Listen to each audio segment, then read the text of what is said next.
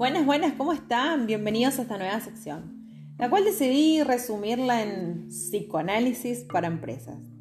No puedo con mi genio, siempre tratando de superarme, de aportar valor, de sumar del modo más productivo para que los negocios funcionen, para que las corporaciones se conviertan en organizaciones exitosas. Y encuentro en todos lados el mismo obstáculo. Entonces fue así como me preguntaba tiempo atrás, ¿Es posible analizar sujetos y organizaciones? Mm, ya que ambos comparten conductas, estructuras, formas, me cuestionaba acerca de qué puntos podrían tener en común y qué temas pueden tener competencia tanto para los sujetos como para las empresas. Fue así como, eh, fue así como eh, comencé a vincular estas dos perspectivas desde una misma situación real, que es que las empresas están constituidas por personas. Entonces, una estructura empresarial es una estructura de egos, de personalidades múltiples, de personas narcisistas, de personas colaborativas o egoístas, con un montón de intereses que determinan en definitiva el funcionamiento de una empresa, porque allí están en juego todo el tiempo lo que es la misión, visión, objetivos de una organización. Estas estructuras psíquicas individuales, al formar una estructura empresarial, son las que van a determinar el éxito o el fracaso de una empresa. Fíjense que el rasgo narcisista de una persona se puede manifestar en el ámbito laboral de diversas formas, por ejemplo, en la conducta individualista, en la toma de decisiones, en el querer acaparar el poder de un puesto jerárquico, en la forma en que se acerca, en que, se puede ejercer un liderazgo y hasta en el comportamiento del tipo antisocial. En la psicología analítica de Jung, cuando nos hablaba de los arquetipos, me acuerdo que estudiábamos el ego y la sombra, donde la proyección de la sombra era la proyección del inconsciente colectivo, de la proyección del lado oscuro de la personalidad. Jung nos explicaba que aquello que me molesta del otro no es más que una proyección de lo que me molesta de mí misma y no soy capaz de verlo o no quiero reconocerlo, es una es como una actitud inmadura de la personalidad. Pero también entiendo que el aparato psíquico funciona así. El inconsciente niega, rechaza y hasta reprime aquello de lo que nada quiere saber. Es algo así como una especie de disputa que a veces llevamos en nosotros mismos, que están más relacionadas con nuestras frustraciones, nuestros miedos, inseguridades y hasta con viejos rencores. Pero así también este genio de la psicología junguiana nos explicaba que para alcanzar el bienestar, la sanación, la libertad personal, solo era necesario ser consciente de nuestra sombra, hacerle frente y trabajarla para arrojarle luz. Es decir, todos tenemos una personalidad oculta, que a simple vista la mayoría de nosotros aparentamos ser buenos y nobles seres humanos pero en nuestro interior hay ciertas dimensiones reprimidas, instintos heredados, en donde se esconde aquello oscuro, la violencia, la rabia, el odio, el rencor, el egoísmo y todas otras dinámicas negativas. Pero esas sombras, así como habitan en cada individuo, también habitan en los grupos de personas. Cuando me dicen a veces, con esta determinada compañera de la empresa no quiero trabajar, no me siento cómoda con ella. Lo primero que me pregunto es, ¿qué es aquello que te molesta de la compañera?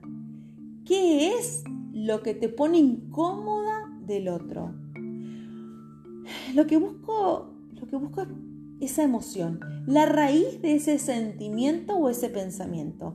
Necesito que ese trabajador ponga en palabras aquello que molesta, aquello que no se dice o de lo que no se quiere hablar.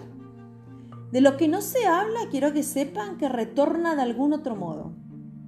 Hace síntoma en alguna otra parte del grupo.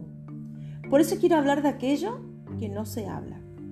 Pero bueno, en fin, hay muchísimos temas de los que quiero eh, analizar desde una perspectiva del psicoanálisis y desde una perspectiva empresarial. Porque el sujeto y las organizaciones están vinculadas en el ámbito laboral, porque son las personas las que están dando vida a las empresas.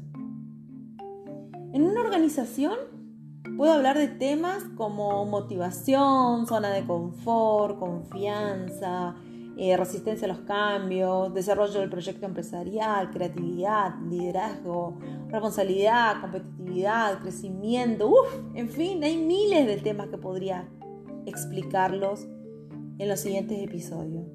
Puedo explicarlos desde el management, es decir, desde una gestión, desde una dirección de una empresa, pero quiero que sepan que la raíz de las conductas solo pueden ser comprendidas desde la psicología analítica. Así que voy a estar hablando de todos estos temas en, una cantidad limitada de capítulos para explicar todo esto en esta sección que denominé psicoanálisis para empresas. Y será para que las personas que quieran escuchar puedan comprender por qué suele ser tan difícil lidiar con un grupo humano. ¿Por qué los trabajadores a veces no quieren trabajar? ¿Por qué no quieren responsabilidades? ¿Por qué se sienten aburridos y cansados siempre el mismo trabajo? ¿Por qué el líder no me motiva? ¿Por qué los premios y gratificaciones ya no me entusiasman? ¿Por qué siempre llego tarde? ¿Por qué me vivo enfermando? ¿Por qué vivo presentando historias clínicas en el trabajo? ¿Por qué siento que este trabajo me está enfermando? ¿Por qué ya no le tengo paciencia a mis compañeros? ¿Por qué llego a casa y me siento agotada y si no hice mucho en la empresa? Así que bueno, estas y muchas otras cuestiones que, he sabido ver y comprender con los años, con la experiencia, con escuchar a los trabajadores reclaman una y otra vez a sus jefes. Así que si te sentís identificado o identificada con alguno de estos temas, te recomiendo que no te pierdas los siguientes capítulos que saldrán. Eh, son cortitos y muy fáciles de entender. Para ¿Para quién es? ¿quién escucha esto? Para todas las personas que quieran tener una vida laboral más, más amena, para que dejes de lidiar con personas o situaciones que ya no van a cambiar, porque no están a tu alcance cambiarlas. Pero también vas a comprender cómo podés cambiar aquello que sí está a tu alcance, aquello que sí depende de vos para que cambie y para que mejores y darte por vencida ya de una buena vez y hacerte un lado de aquello que consume toda tu energía, que te provoca hasta estrés mental de solo pensar en buscarle una vuelta. ¿Sí? Yo sinceramente no tengo dudas que nuestra tarea en la vida es aceptarnos en plenitud, integrar nuestras sombras en la personalidad, hacerlas conscientes, trabajarlas y alcanzar nuestro equilibrio psíquico, físico, emocional y espiritual. Y que nada ni nadie nos puede robar la oportunidad de ser felices. Em, nuestro crecimiento personal, como el laboral y como el social, dependen directamente de nuestro bienestar psicológico y de los recursos que tengamos para salir adelante. Así que gracias por quedarte hasta el final. Nos vemos pronto en un próximo capítulo y quédate enganchada que pronto, pronto va a salir otro capítulo de psicoanálisis para empresa. Besos y buena semana.